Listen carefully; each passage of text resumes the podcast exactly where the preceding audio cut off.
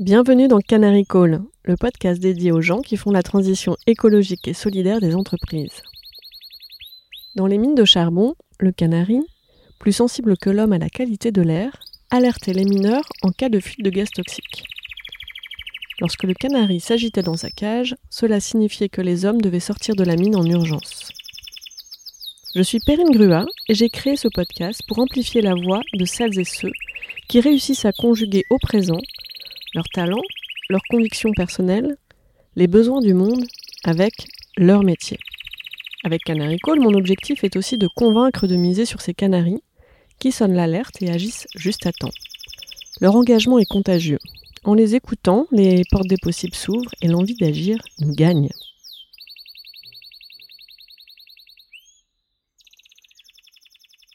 Bonjour Arnaud. Bonjour Perrine. Merci de nous recevoir aujourd'hui dans les locaux euh, d'Ecolern. Ben, merci d'être venu surtout et ravi d'avoir fait euh, ta connaissance. Tu connais l'histoire du, du canari? Si toi tu étais un animal, tu serais lequel et pourquoi? Alors, ayant écouté un podcast euh, que tu as fait précédemment, je me doutais que tu posais ces questions. Donc, j'ai réfléchi et je vais choisir la girafe. Parce que la girafe, ça voit loin, ça voit par-dessus tout le monde et ça essaie de prendre de l'altitude. Et je pense que c'est une période qui nécessite ce genre de posture, euh, d'avoir la capacité à projeter son regard et euh, se détacher des vicissitudes euh, terre à terre. Et la girafe en lien aussi avec la communication non violente, le, le, chacal ou Non, je n'avais pas été aussi loin, à vrai dire. Mais pourquoi pas? Faire confiance à sa girafe pour et accueillir son chacal, mais sans tomber euh, dans des accès euh, finalement de, de violence, hein, parce que c'est un peu le contexte. Euh, bah, c'est un bon complément à l'explication qu'on pourrait lui trouver, oui, parce que cette période va nécessiter une façon différente de de se regarder, de s'écouter les uns les autres, et un peu plus de bienveillance que ce qu'on peut habituellement constater, à la fois dans le monde professionnel, mais aussi dans la vie de tous les jours. Tu as une formation d'ingénieur au départ, ensuite tu as fait une école de commerce aussi. Comment est-ce que tu expliques ton métier actuel à tes grands-parents? Oula, bonne question. Comment j'expliquerai mon métier aujourd'hui? Euh, Je crois que je leur dirais tout simplement que l'idée c'est d'essayer de changer le monde. S'il fallait être euh, un temps soit tout simplement. tout simplement. Non, alors plus. Et là, il demanderait. Mais alors concrètement. Mais alors comment Alors changer le monde euh, en commençant par changer. Euh, enfin, c'est pas en commençant, mais c'est en choisissant de changer les entreprises, qui est un secteur dans lequel j'ai toujours évolué, que je connais mieux, parce que je pense qu'elles font à la fois partie du problème et de la solution. Elles ont un des moyens gigantesques, elles ont des capacités de mobilisation très importantes. C'est pas les seules, hein, la société civile, les pouvoirs publics, mais les entreprises ont un rôle à jouer. Et euh, le problème, c'est qu'elles vont globalement dans la mauvaise direction. Elles ont un logiciel. Bim, euh, cash. c'est mon point de vue. c'est mon point de vue. Je pense que je suis pas le seul à le partager. Mm. Euh, si on se, si on se renseigne un petit peu en, ce en ces temps-ci, on voit quand même qu'il y a des, il y a quelques désordres qui se pointent et qui sont de plus en plus pressants. Et euh, le logiciel qu'utilisent les, les, entreprises depuis quelques décennies ne paraît plus adapté à la période qu'on vit et aux, aux difficultés qu'on va rencontrer, qu'elles soient d'ordre écologique ou, ou liées aux personnes. et donc c'est ce logiciel qu'il faut essayer de transformer. Donc c'est ce que je m'attelle à faire euh, avec mes petits moyens. Et tu voulais faire quoi quand tu quand étais un enfant euh, T'avais quoi dans ta shortlist de métiers euh, Écoute, en tête c'est étonnamment pas grand-chose. Euh, je savais pas forcément vers quoi aller. Je crois que je ne me suis pas posé la question parce que j'ai suivi euh, la voie tracée euh, plus ou moins par les préceptes parentaux. donc j'ai, je me suis engagé dans une carrière d'ingénieur parce que mon père était ingénieur. Et puis ayant fini mon école d'ingénieur, je me suis dit bah finalement c'est pas forcément ce que je veux faire immédiatement. Donc d'où l'idée d'aller compléter ma formation par un, un cursus plutôt en école de management. Et sorti tout ça, je voulais faire du pétrole. Donc euh, comme quoi euh, on peut se on peut se fourvoyer et je suis tombé dans le développement durable un peu par hasard mais maintenant que je suis tombé dans la marmite, euh, je ne referai plus marche arrière. Oui, parce que finalement, c'est vrai que dans, les accompagnements de transition professionnelle en tant que coach ou dans le cadre des entretiens en, en, recrutement, il y a cette croyance que finalement, il faut absolument parfois déclencher les choses absolument qu'il faut être euh, en rupture avec son écosystème euh, pour pouvoir euh, switcher, pour pouvoir basculer vers une carrière engagée. Toi, tu montres finalement dans ton parcours que c'est possible aussi de saisir des rencontres et des opportunités dans l'environnement d'où tu pars en fait. Oui, je crois. En tout cas, euh, j'ai pas choisi de faire cette carrière et j'aurais à la refaire. Je pense que je m'y prendrais à peu près de la même façon. Enfin, je suis plutôt satisfait du chemin que j'ai emprunté jusqu'à présent. Euh, en revanche, effectivement, euh, je me destinais pas à ce métier. Je savais même pas qu'il existait quand je suis sorti de mes études. Et ce qui est dingue, c'est-à-dire que quand tu as commencé euh, donc euh, chez Total, donc c'est en quelle année? Euh, Ça devait être en 2002. Donc tu n'avais jamais entendu parler de développement durable dans le cadre de ton parcours? Absolument, ouais. Donc moi j'avais fait un cursus d'ingénieur euh, spécialisé dans les pétroles et moteurs. Euh, j'ai rejoint Total parce que je souhaitais euh, travailler dans ces métiers. Il se trouve que le poste que j'ai trouvé en stage, c'était à la direction de l'environnement. Et c'est euh, en fait pendant ces six mois chez Total où j'ai appris ce qu'étaient les gaz à effet de serre. J'ai lu Jean Couvici et les rapports du GIEC. J'avais ma voisine de table qui était la seule stagiaire d'une équipe de direction de développement durable de Total qui comptait une personne en dehors d'elle. Et c'est en fait pendant ces six mois où j'ai créé mon socle de culture générale sur ces questions-là. Et y réfléchissant, je me suis dit, bah, y a manifestement un petit sujet et puis ça a l'air passionnant. Donc, euh, pourquoi pas? Et puis, le hasard des choses a fait que j'ai pu, euh, rejoindre un cabinet de conseil, EY en l'occurrence, euh, où j'ai été intégré dans les équipes ad hoc dédiées à ces questions-là et où j'ai passé dix ans en chaque jour découvrant de nouvelles thématiques et en me passionnant de plus en plus pour ces questions-là. C'est intéressant parce que finalement, la dynamique d'engagement, on a parfois la croyance de se dire euh, c'est l'individu qui le porte et il vient et il va pousser l'entreprise pour qu'elle se transforme. Et là, quelque part, c'est le contexte de l'entreprise qui t'a fait découvrir cette cause euh, qui aujourd'hui euh, t'anime, pour laquelle tu te mobilises. Donc, c'est pas toi qui l'as apporté à l'entreprise, c'est plutôt l'entreprise qui l'a apporté à toi. Alors oui, ça m'est venu. Après, je l'ai entretenu. Ce qu'il faut savoir, est ce que partagent les gens qui ont suivi une carrière déjà assez longue sur ces sujets-là, c'est que ça aurait été facile de faire d'autres choix. Euh, si j'avais voulu euh, avoir une carrière avec les critères de beauté habituels, plus successful, euh, avec plus d'argent, ce genre de choses, j'aurais probablement bifurqué beaucoup plus tôt. Je vais souvenir chez Accor, puis enfin chez EY, puis chez Accor que j'ai rejoint ensuite en, en, en, prenant la direction développement durable que euh, c'était pas le chemin de la simplicité parce qu'il fallait s'opposer en permanence. Euh, je, je, me souviens euh, euh, des années durant de regards condescendants, de de réflexions assez malvenues sur bon bah ils sont gentils mais euh, voilà on a autre chose à faire, on va rester entre grands maintenant s'occuper de choses plus sérieuses qui est la conduite du business. Et ça il a fallu supporter pendant euh, plusieurs années. Alors ça a changé désormais. Euh, clairement on est en train d'une nouvelle phase. Mais tout ça pour dire que c'était pas un long chemin tranquille. Mm. La conviction m'est arrivée, je l'ai entretenue, mais après il a fallu l'alimenter et en se convainquant malgré tout que c'était la bonne chose à faire. Oui, parce que finalement, euh, le fait d'y être depuis 20 ans, c'est aussi être témoin que finalement ce qu'on disait il y a 20 ans arrive. Il y a des trucs qui n'ont pas bougé, que euh, je pense il y a 20 ans on espérait euh, avoir, euh, ben, en tout cas. Comment est-ce que tu fais pour entretenir la, la flamme, la conviction malgré tout hein, c'est une vraie question. Hein. Et euh, je connais beaucoup de gens qui sont engagés depuis très longtemps et euh, on peut pas nier qu'il y a une forme de spleen ou de mal-être euh, de personnes qui connaissent ces questions-là depuis très longtemps et qui euh, ont essayé de faire bouger les lignes et qui ont constaté jusqu'à présent que ça bougeait pas très vite. Moi, je suis un, bah, je suis comme ça, mais je suis d'un caractère plutôt optimiste de nature, donc je baisse pas les bras. Je me dis qu'il faut tout faire pour euh, essayer de faire bouger les lignes. Euh, je me dis qu'il y a plein de choses à inventer. Euh, il y a tellement de choses différentes à aller euh, observer, à aller mettre en action, euh, qui peuvent nous conduire sur des voies nouvelles et qui sont tout aussi passionnantes, que ça mérite de faire cet effort-là. Et euh, oui, le mur se rapproche de plus en plus, de plus en plus bruyamment, de plus en plus visiblement, mais ma foi, bah, il, tant qu'on sera pas au pied du mur avec le nez pointé dedans, on pourra toujours essayer de, de faire bouger les lignes. Et quel genre d'événement, de de rencontres, de qu'est-ce qui la ranime la flamme euh, quand Je elle crois est un que peu ce éteinte? qui la rallume le plus, c'est de se retrouver entre personnes qui partagent les mêmes convictions. Euh, j'ai la chance maintenant aujourd'hui de de- d'être formateur, de dispenser euh, cette bonne parole entre guillemets euh, auprès de personnes qui euh, veulent se consacrer désormais à agir en faveur de, du développement durable d'entreprise. Et c'est ressourçant parce qu'en fait, on, partage tous les, mêmes convictions, on partage tous aussi euh, la même vision d'un monde qui euh, emprunte des voies compliquées pour euh, essayer de trouver des solutions.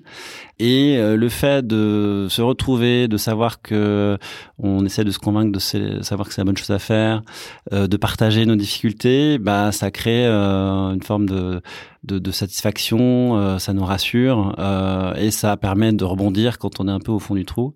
Donc ouais, le collectif, je crois que c'est vraiment une façon de, de se souder les coudes pour continuer à avancer malgré tout.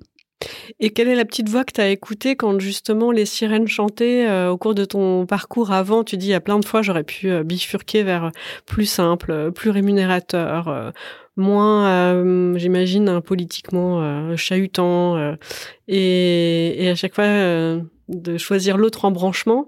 Quelle est la petite voix que tu as écoutée? Alors, je pense qu'il y, avait déjà la conviction que c'était la bonne chose à faire. Donc le, le sens, euh, se raccrocher au sens parce que j'ai l'intime conviction que c'est une conviction euh, cérébrale. Euh, euh non, Chardel, je crois. Enfin, c'est vraiment chevillé au corps. Je me dis et de toute façon, je ne pourrais pas faire autrement. je pense que ayant connu maintenant quasiment depuis tout petit dans ma carrière professionnelle ce métier à sens, je pense que je déciderais de faire autre chose. Je me réveillerais nu et, et sans âme. Donc pour moi, ça ça habite complètement mon, mon, mon monde professionnel. Et je crois aussi qu'il y a une envie de challenge, de se dire, bah, puisque tout le monde est contre nous, bah, on va leur montrer qu'ils ont tort et on va, on va y arriver malgré tout. Le goût du défi, euh, le goût de l'inconnu aussi peut-être, parce que finalement la page qu'on a à écrire, euh, on va tous faire des trucs qu'on n'a encore jamais fait. Bah oui, je crois. Enfin, moi, je, je, crois être plutôt ouvert d'esprit et plutôt désireux de découvrir, de, euh, faire preuve de curiosité. Et c'est vrai que cette, euh, ce nouveau dessin qu'on doit écrire tous ensemble, il n'est pas écrit. Bien malin celui qui dira où on sera dans 15 ans ou 20 ans. Euh, on a des pistes, on sait à peu près vers où aller, mais euh, cet euh, inconnu, il peut faire peur et je pense qu'il en effraie beaucoup. Mais c'est aussi une source d'épanouissement parce que justement tout, tout reste à faire. Et donc oui, oui, le, la quête de, de la nouveauté, ça, je pense que c'est aussi une source de motivation que je dois avoir quelque part. Donc aujourd'hui, tu as cofondé EcoLearn, qui donc euh, forme les gens à faire des trucs qu'on n'a encore jamais fait. donc tu vas nous expliquer un, peu plus après euh, comment tu t'y prends euh, pour nous former à cela opérationnellement et, concrètement. Mais j'aimerais bien revenir sur un passage de, de ton parcours, justement sur comment tu es arrivé à la formation que je trouve vraiment voilà inspirant et qui peut être utile pour nos auditrices et nos auditeurs. Si j'ai bien compris, c'est un side project qui t'a amené euh, à cette nouvelle opportunité. C'est-à-dire que tu avais déjà euh, un job conséquent de direction du développement durable euh, au sein de grands groupes et à côté, tu donnais des cours. Mm. Oui, en effet. Alors, de la même façon que je suis tombé un peu par hasard dans le développement durable, bah, je crois que je suis tombé aussi un peu par hasard dans le monde de la formation, même si j'avais euh, une petite musique qui devait jouer intérieurement en me disant c'est quelque chose qui m'attire. Euh, donc, il se trouve que quand j'étais, euh, je travaillais chez Accor au développement durable, j'ai été sollicité par Patrick Dumière, qui est devenu l'un des autres cofondateurs d'Ecolern, pour euh, venir témoigner euh, en tant que praticien d'entreprise euh, devant sa, sa formation qu'il destinait aux futurs directeurs et directrices développement durable. Et c'était un exercice que j'appréciais, que j'ai reproduit année après année. Et donc quand j'ai décidé de quitter Accor, principalement parce que je, je c'était après sept ans d'exercice, euh, je pensais avoir fait un peu le tour du sujet. Et puis surtout, j'étais euh, euh, déchargé d'énergie. J'avais, c'est un métier. Enfin, quand il faut faire bouger les lignes de l'intérieur, essayer d'indiquer la voie, il faut donner de sa personne, il faut impulser l'énergie personnellement. Et euh, je crois que j'étais arrivé à un moment où j'avais plus cette énergie, et donc j'ai voulu passer le témoin à quelqu'un qui pourrait reporter, euh, mm. apporter sa nouvelle énergie. Et donc j'ai quitté Accor sans savoir forcément euh, vers quoi je me tournerais. Et euh, le hasard de la vie a fait que Patrick Dumière est venu me revoir avec un autre euh, euh associé, Pierre Montel, qui avait conçu l'idée d'EcoLearn avec cette mission d'aller former en entreprise les acteurs qui pourraient à terme faire évoluer ce logiciel vers plus de durabilité. Et je me suis assez vite retrouvé dans ce projet.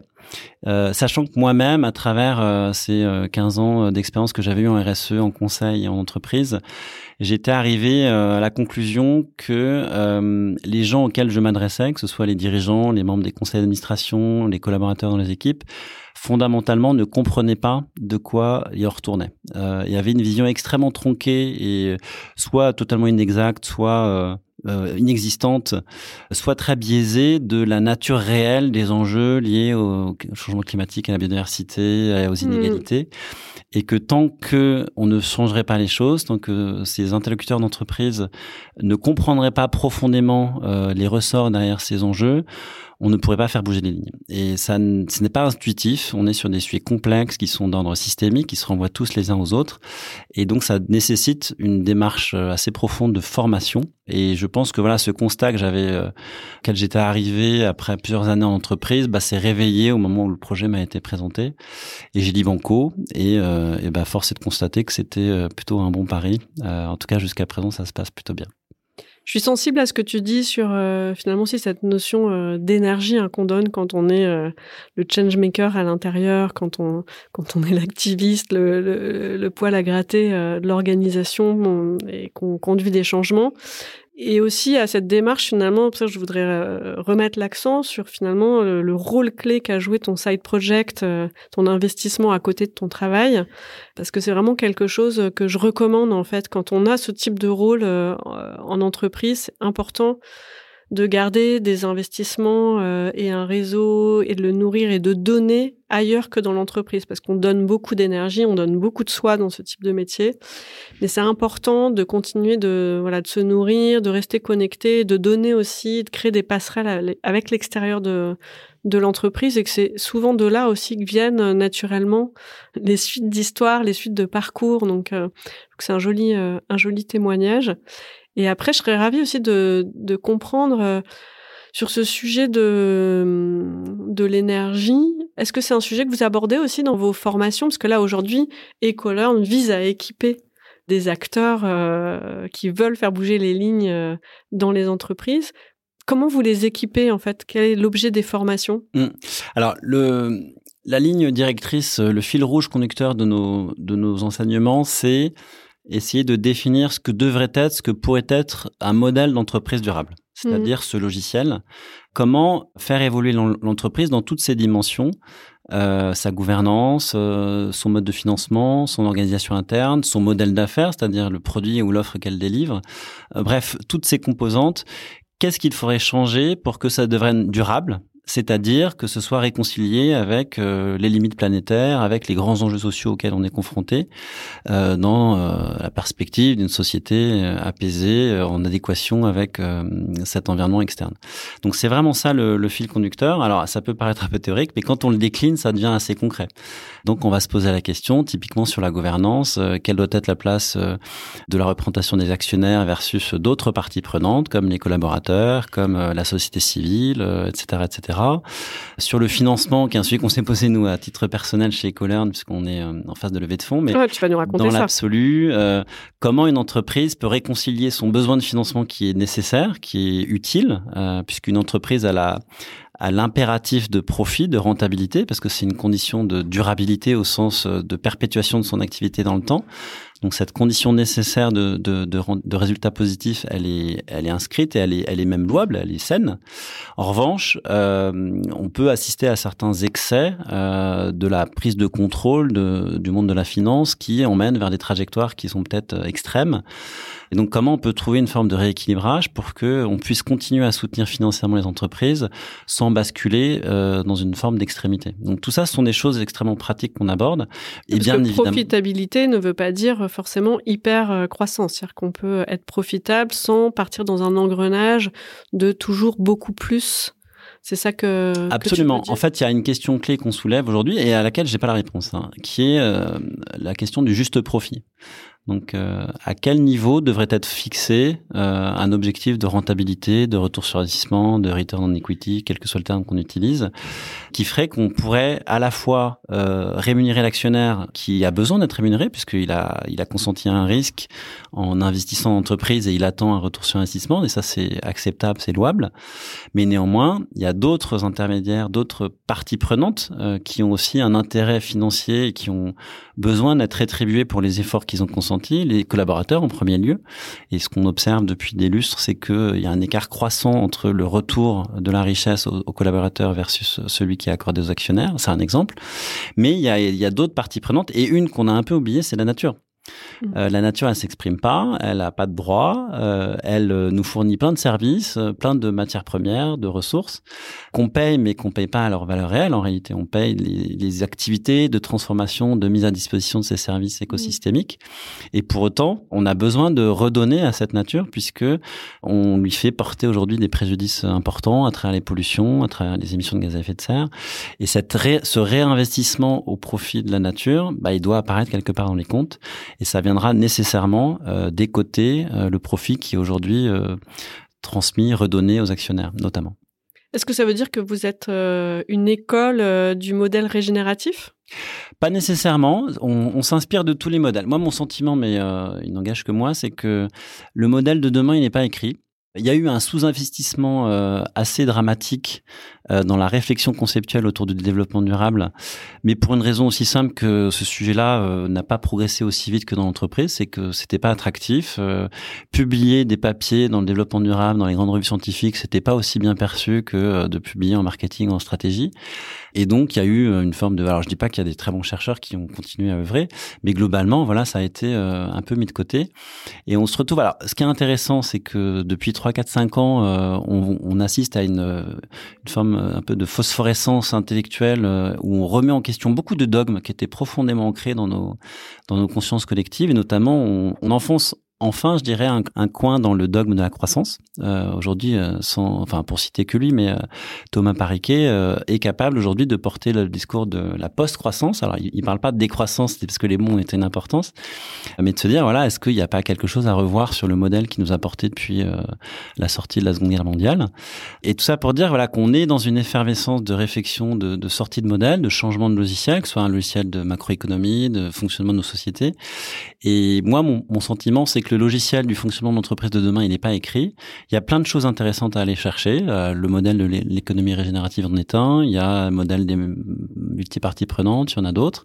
Nous, ce qu'on essaye de faire, c'est d'essayer de proposer une synthèse de toutes ces réflexions, de donner des, perspectives, euh, des modes d'emploi et sachant que la responsabilité de, de, de dessiner la trajectoire de, de, chaque entreprise, elle incombera à chaque personne dans l'entreprise, euh, à commencer mmh. par le, le, ou la directrice développement durable, qui devra impulser la transformation, et puis autour d'elle, autour de lui, euh, toutes les personnes qui voudront bien euh, participer à ce projet.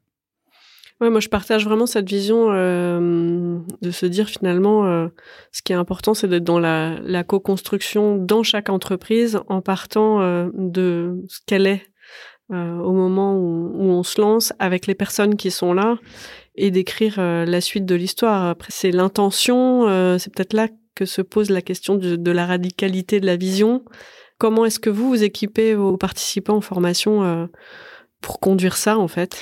Bah, déjà, alors, euh, ça a été nourri par mon expérience, que moi j'étais en situation de faire euh, en entreprise pendant euh, euh près de huit ans chez Accor, et j'ai appris plusieurs choses à cette occasion. C'est que, on, alors c'est peut-être un peu familier, mais on donne pas à boire à un âne qui a pas soif.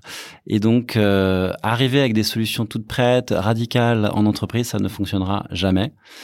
Euh, il faut se mettre au niveau des interlocuteurs. C'est un gros travail sur soi parce que on est nourri par une forme de euh, d'impatience, euh, euh, de colère aussi parce que les sujets sont quand même pressants, ils touchent tout le monde euh, avec une forme euh, bah, de gravité de plus en plus sévère. Donc on a envie d'exprimer bah, tout ce ressenti, mais il faut surtout pas le faire parce que c'est la meilleure façon de braquer ses interlocuteurs. Et une fois que vous les avez bah, la situation est complètement verrouillée. Donc il faut faire un espèce de, de tampon émotionnel interne pour rester dans un langage qui est audible en entreprise, qui est un langage de business, qui est un langage de risque et d'opportunité, de retour sur investissement, et en utilisant ces mots et ce code d'interaction dans l'entreprise, essayer de faire passer les messages qu'une autre voie est possible, qu'on peut porter euh, des réflexions différentes, on peut envisager un produit euh, en le faisant différemment avec de l'éco-conception, euh, y aller pas à pas. Alors ça aussi c'est très frustrant de se dire mais euh, la temporalité euh, du changement climatique euh, ne s'accommode plus trop du pas à pas, mais malheureusement, c'est dans la nature humaine. Donc, il va falloir accepter de faire du pas à pas. Et la responsabilité de la personne qui doit porter la, transformation euh, de l'entreprise sur ses épaules, c'est de garder la vision à moyen long terme. Donc, euh, et c'est ce qu'on apprend précisément euh, aux personnes qui suivent nos formations, c'est à la fois être en mesure de construire cette vision moyen long terme, de se dire bah, où devrait être mon entreprise dans 15 ans, à quoi elle ressemblerait, quelle serait l'offre que j'aurais, est-ce qu'il y a des choses que je vais arrêter de faire, est-ce qu'il y a des produits nouveaux que je pourrais inventer, euh, à quoi ressemblera mon panel potentiel de, de personnes qui prendront les décisions? Et en même temps leur donner des outils opérationnels immédiats pour qu'ils soient capables de cranter échelon par échelon pour avancer dans cette stratégie des petits pas. Donc là, concrètement, vous avez formé combien de personnes? Vous avez combien de personnes en, en parallèle qui se forment euh, Combien de formations euh, oui. Comment ça se passe? Alors, en, quelques mots, on est, on est un, un organisme de formation euh, qui délivre des certifications. Donc déjà, ce qui nous caractérise, c'est que on propose des formations assez longues, assez opérationnelles, avec beaucoup d'exercices, de cas pratiques, de business case, qui permettent une mise en application. Oui, c'est ça. Quand tu dis opérationnel, c'est versus sensibilisation? Oui, ou euh, versus sensibilisation, c'est-à-dire euh, une première montée à bord, mais qui ne permet pas de passer à l'action, qui permet juste d'éveiller les consciences, ou versus euh, d'autres formations qui ont une nécessité, mais qui sont différentes, qui vont être plus conceptuelles. Où là, on va nourrir l'intellect, on va nourrir la capacité de rationaliser, mais notre constat, c'est que c'est probablement insuffisant pour permettre le passage à l'action. Donc nous, en fait, on a, on est en, une entreprise à mission euh, et c'est important dans la façon dont on fonctionne parce que c'est vraiment au cœur de notre vision et de notre projet et tout est construit autour de cette mission. Et notre mission, c'est d'apporter euh, les compétences aux professionnels de l'entreprise pour permettre la transformation vers la durabilité. Et donc quand on a écrit ça, la transformation, elle, elle occupe une place importante et ça, ça oriente beaucoup la façon dont on conçoit les, les formations parce que on ne se contente pas simplement de délivrer des savoirs on veut que ce soit actionnable. Euh, d'où voilà la recherche euh, de formations plus longues, plus complètes et certifiantes. Alors il se trouve qu'on délivre des formations à la fois en ligne et en présentiel, sachant que notre modèle est d'abord digital parce que une des conséquences aussi de notre raison d'être, c'est que euh, connaissant les urgences écologiques, sociales, on sait qu'on a à peu près une génération pour procéder à une transformation assez profonde du monde de l'entreprise et de la société en général. Euh, si cette transformation doit s'opérer en 20-30 ans, il faut que la formation soit dispensée euh, d'ici 5 à 10 ans parce qu'elle est préalable à toute action. Donc on a 5 à 10 ans pour euh, déployer massivement des formations à peu près partout dans le monde sur tous les profils d'entreprise. Nous ou d'autres, hein, je veux dire, c'est pas mm. que EcoLearn. Et si on veut faire vite, il faut probablement céder des outils digitaux. Donc on est d'abord un organisme de formation digitale, mais on s'est rendu compte que la formation, ça reste une démarche très euh, euh, humaine, très portée sur un échange entre euh, individus. Et donc on a été conscient qu'il fallait rapporter aussi un peu d'interaction humaine, tant dans nos formations en ligne, où on va faire des des animations en synchrone, c'est comme ça qu'on l'appelle, soit même directement à travers des formations en présentiel. Et après, notre projet, c'est de développer des formations qui sont adaptées à tous les profils de l'entreprise. Alors, plutôt les personnes qui travaillent dans les sièges, donc plutôt les fonctions support et les fonctions dirigeantes. On est moins euh, spécialisé dans les fonctions opérationnelles. Par exemple, on n'ira pas forcément former des, des personnes qui feront euh, l'installation de panneaux solaires ou euh, l'isolation de bâtiments, c'est d'autres euh, dispositifs. Mais nous, notre cœur de cible, il y a beaucoup de manques encore. Hein, ben, il y aura plein de métiers nouveaux. et c'est plutôt c'est déjà très tendu sur le recrutement. Ouais. Et donc nous, notre cœur de cible, ce sont les dirigeants les personnes qui portent la transformation durable, donc aussi bien évidemment les, les, personnes engagées dans les équipes RSE, quelle que soit leur désignation, et puis euh, les experts métiers qui devront tous, quel que soit leur métier, euh, envisager de travailler différemment. Donc, et les managers, soit RH, qu'on soit à la finance, qu'on soit à la tech, vous êtes tous la bienvenue. Voilà. Et du coup, bah, vous venez de citer euh, les, les, formations qu'on va créer. Donc aujourd'hui, on a créé des formations qui sont. Alors, on a commencé par les équipes RSE, qui sont les plus mmh. accessibles, les plus immédiates. On a embrayé sur les formations pour les dirigeants, euh, et ensuite, on est en train de constituer un portefeuille de, de formations pour euh, couvrir toutes les thématiques. Donc là, il y a une formation sur le climat, sur les enjeux sociaux, et puis tous les métiers. Donc aujourd'hui, on propose des formations pour les équipes achats, pour les équipes finances. On va bientôt faire les équipes marketing, communication, les métiers de l'ingénieur, etc., etc. Vous avez formé combien de personnes jusqu'à maintenant? Alors aujourd'hui, on compte très très bien les gens qu'on a formés, euh, ce qu'on appelle en inter-entreprise, c'est-à-dire qu'on a eu dans des promotions euh, euh, et qui ont suivi un cursus. Donc aujourd'hui, on est à peu près à 1500. On a aussi euh, délivré des formations, euh, ce qu'on appelle en intra-entreprise, c'est-à-dire que pour le, les besoins d'une entreprise euh, unique. Et là, on a plus de mal à suivre le nombre de personnes parce que c'est des modes de comptabilité un peu différents, mais on estime qu'on a dû arriver à 2 ou 3 000 personnes, ce qui est peu.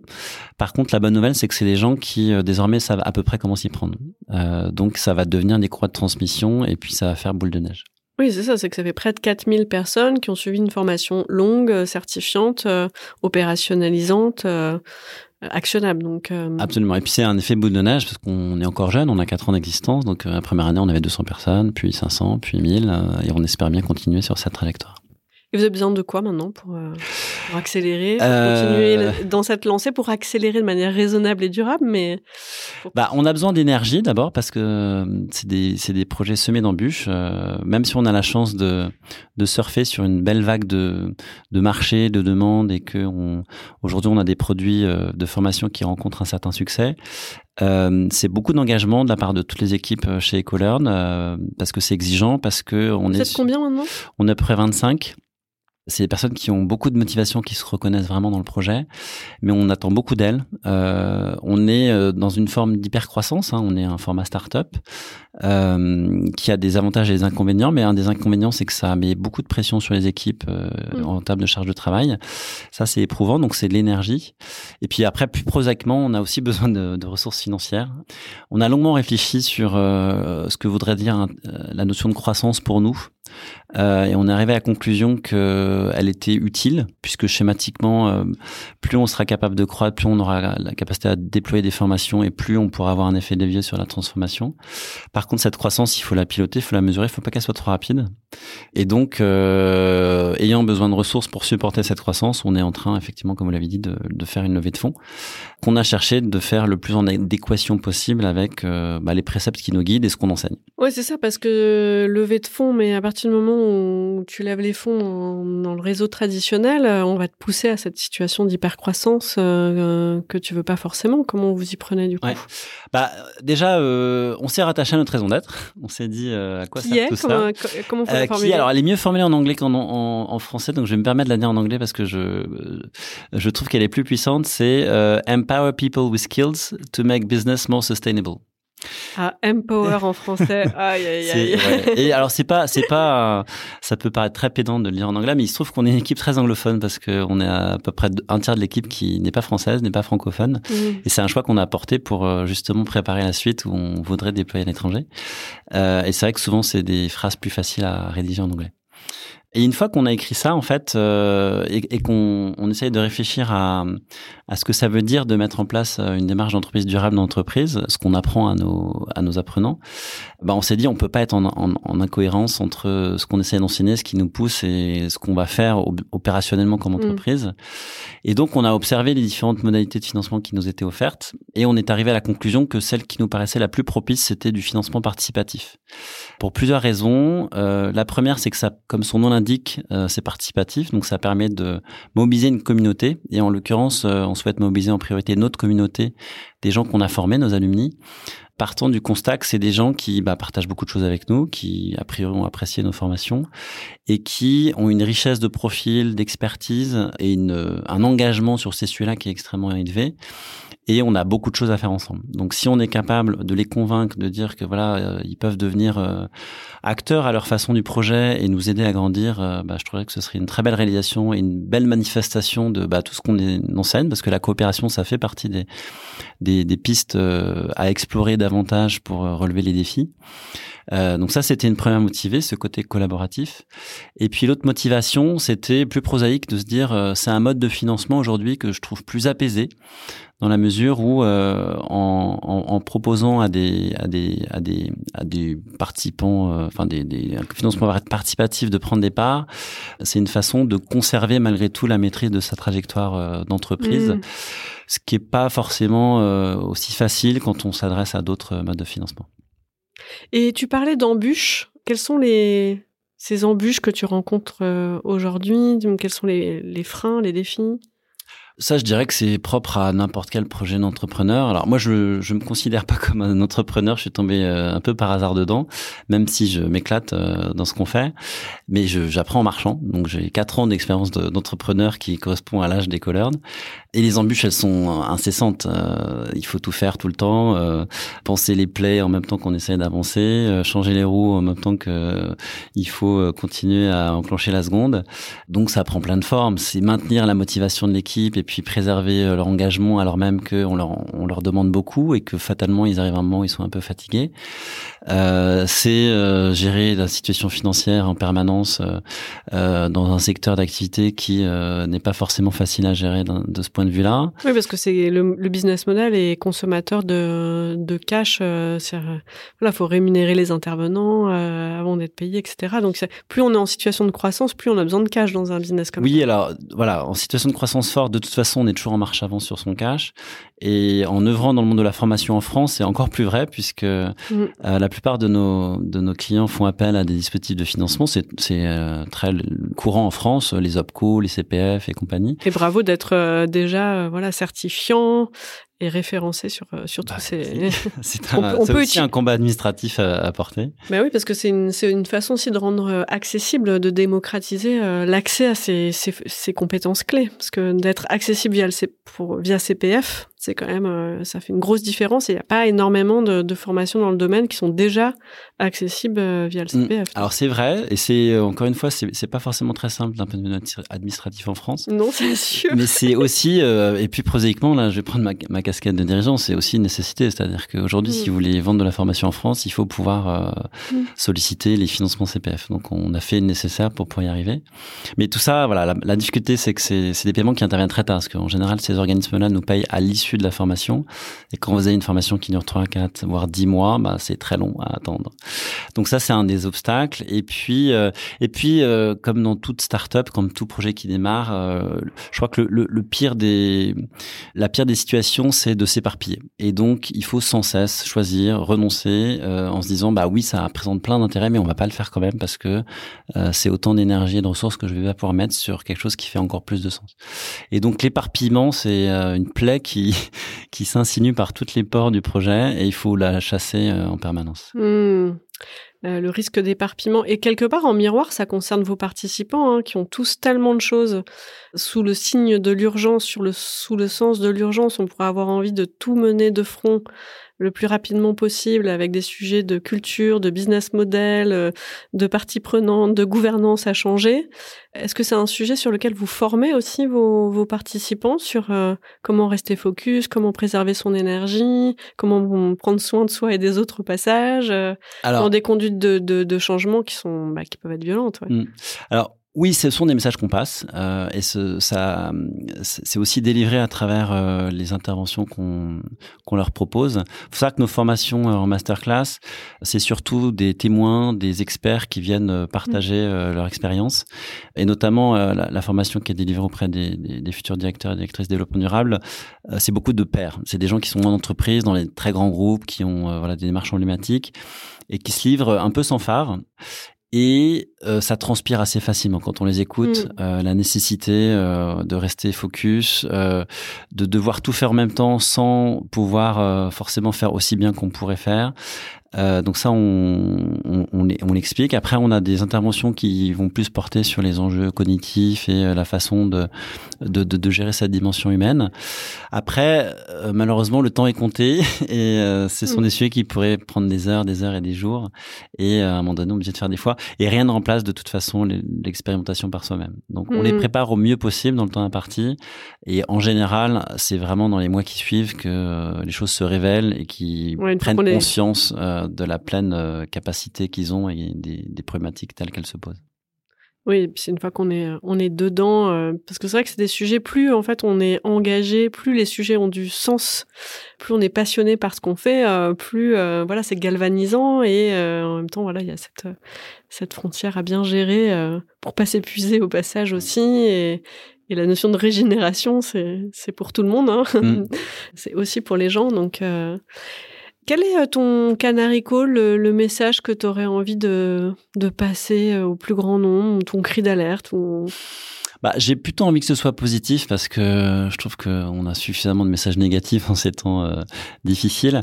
Moi, je pense qu'il il faut pas avoir peur de l'inconnu. Euh, il faut pas avoir peur de sortir du cadre. Euh, c'est un peu ce qui m'a guidé, c'est ce sens du challenge là qu'on évoquait au début. Je crois mm. que c'est un peu ça que j'ai au fond de moi, parce que passer le stade de, la peur, euh, de franchir voilà quelque chose qui n'est pas forcément balisé, en fait, souvent on a des bonnes surprises. Et ce qui est hyper stimulant dans ce qu'on est en train de faire et dans les voies nouvelles qu'on investigue, c'est que en fait derrière, on peut lever euh, une façon de vivre ensemble, une façon de faire société qui est complètement différente et qui est probablement beaucoup plus stimulante que ce qu'on vit aujourd'hui.